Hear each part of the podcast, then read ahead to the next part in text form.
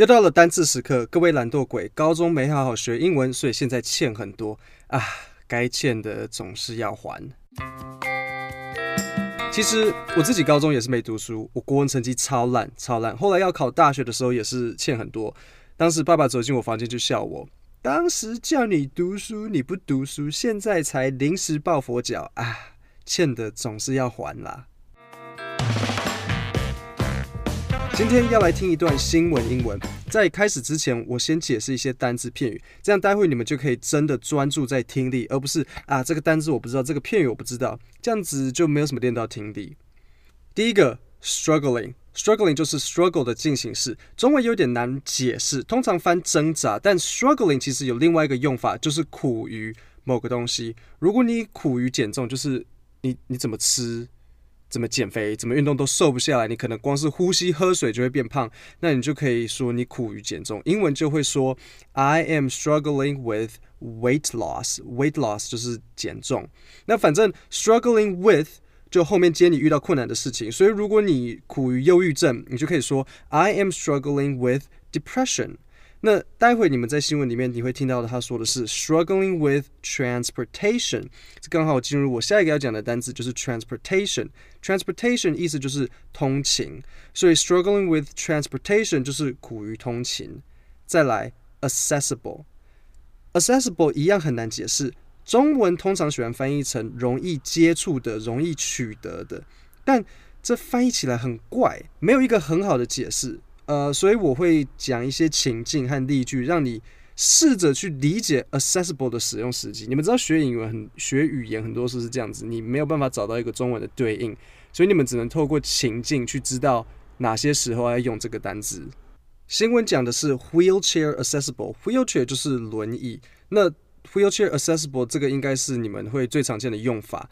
呃，所以在这边，accessible 的意思就是像无障碍空间，wheelchair accessible 就是轮椅可以到达的地方，因为轮椅可以接触嘛，所以就是无障碍空间。那还可以怎么用 accessible 这个字？比如说，clothes at an accessible price，价钱容易取得的衣服，就是所谓诶价格亲民啊，竞争力高啊，CP 值高的衣服。讲到衣服，我就忍不住要偏题骂一下。呃，没差，反正你们也没没别的事情要做。台湾的衣服到底是在贵什么？有人可以告诉我吗？不要跟我说路边摊、夜市，稍微有品质一点的衣服不可能在夜市买，男生衣服更不可能，除非你想要看起来像高中生、骑大 B、爱改管的屁孩或是外劳，不然男生基本上很难在夜市、路边摊买衣服。台湾衣服超贵，随便一件衬衫八百起跳，外套三千跑不掉。我衬衫一堆日本买的，一件九百日币，三百台币，还有找，还可以买一罐可乐。两件外套，那种就是漂亮的男生外套，加起来不到三千台币，真的是吓死我。而且台湾每次折扣都是打假的，台湾基本上七五折已经是极限了，通常是什么八折、八五折。还有九五折的，九五折也好意思拿出来跟我讲吗？一千块的九五折是五十块耶，五十块干嘛？请我吃便当啊？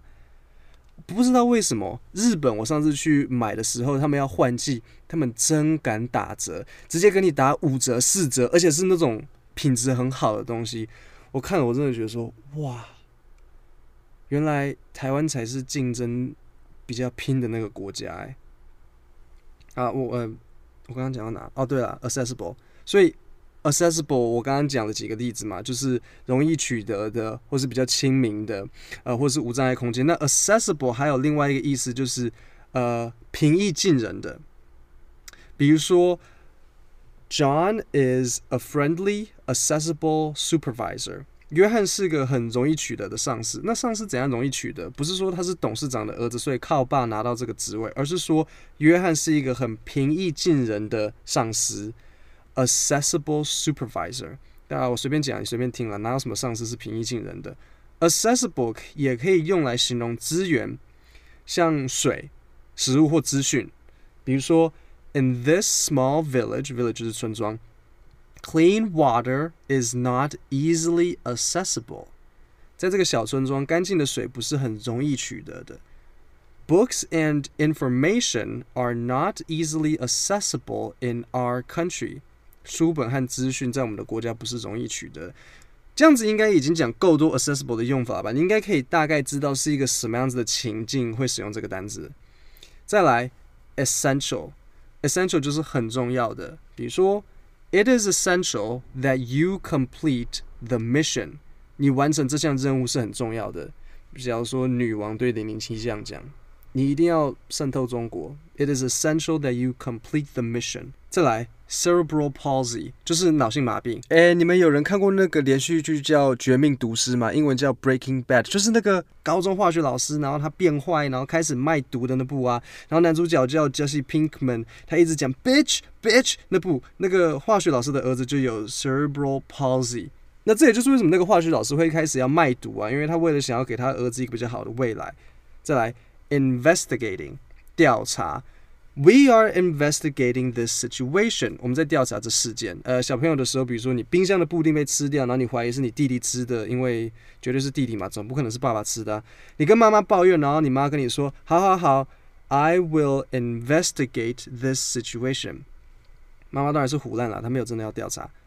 再来，appeal，appeal 就是拜托、恳求。那新闻说，呃，have an appeal 就是。就是在拜托某个人。最后，no questions asked，一字不问。很多网站在外国的网站，他们会写 full refund，no questions asked。refund 就是退费，full 就是全额，所以合在一起就是全额退费，一字不问，no questions asked，full refund。在台湾不太常会看到有网站标榜什么 full refund，no questions asked。为什么？因为呃，台湾人大部分。都很不要脸。如果你真的给人家这样写，大家都会，诶、把你东西通通都买了之后，然后再 refund。所以台湾人不会这样子啊，民族性。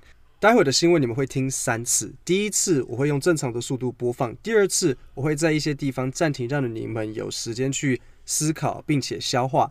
然后第三次我会一边播，然后一边解释它到底在讲些什么。那记得不是听三次就好，你们要这样子做，先听正常速度。然后再听比较慢的速度，然后再重复多听几次，听个十次吧。Well, man from Stratford says his family is struggling with transportation after his wheelchair accessible van was stolen last week. He says that van is essential for his son, who has cerebral palsy. News 12 Connecticut's Madeline Rivera is at the Stratford Police Department. And Maddie, the man says police are investigating, but he just wants the van back. Chrissy Stratford resident James McDowell has an appeal. Whoever took the van, please return it. No questions asked. 好，第二次请听有暂停的版本。Well, man from Stratford says his family is struggling with transportation after his wheelchair accessible van was stolen last week. He says that van is essential for his son, who has cerebral palsy. News 12 Connecticut's Madeline Rivera is at the Stratford Police Department. And Maddie, the man says police are investigating, but he just wants the van back. Chrissy Stratford resident James McDowell has an appeal. Whoever took the van, please return it. No questions asked. 最后我会播放，然后用中文跟你解释他到底在讲些什么。Well, man from Stratford says. 一开始你们可能听不清楚，但他说的是 A man in Stratford said. Stratford 就指一个地方了。那 A man in Stratford says，呃，一个在 Stratford 的男人说，His family is struggling with transportation。他的家人正苦于通勤，记不记得 struggling with transportation？那你等下就知道为什么他苦于通勤了。After his wheelchair accessible van was stolen last week。OK，所以理由出来了，因为他的无障碍 van，van 就是厢型车，呃，上礼拜被偷了。 He says that van is essential for his son. 他说那台箱型车对他的儿子来讲非常重要。Who has cerebral palsy? Who has cerebral palsy? 呃、uh,，Who has 这个就是标准的关代用法嘛，就是 Who 就是代替只说他的那个儿子，他的儿子有呃小儿麻痹。如果对关代的用法不清楚啊，你可以到我的 YouTube 频道上面去查呃关代的用法，我我我有讲的蛮清楚的。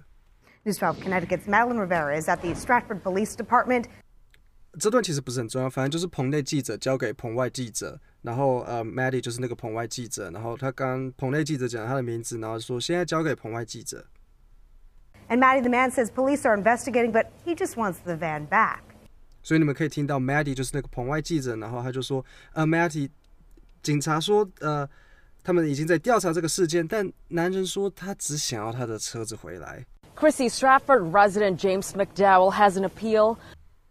他这边说，呃，Stratford 的这位 resident，resident 就是居民，James McDowell has an appeal，有一个恳求。Whoever took the van, please return it. No questions asked. 无论谁偷走箱型车的人，拜托把箱型车还回来，一字不问。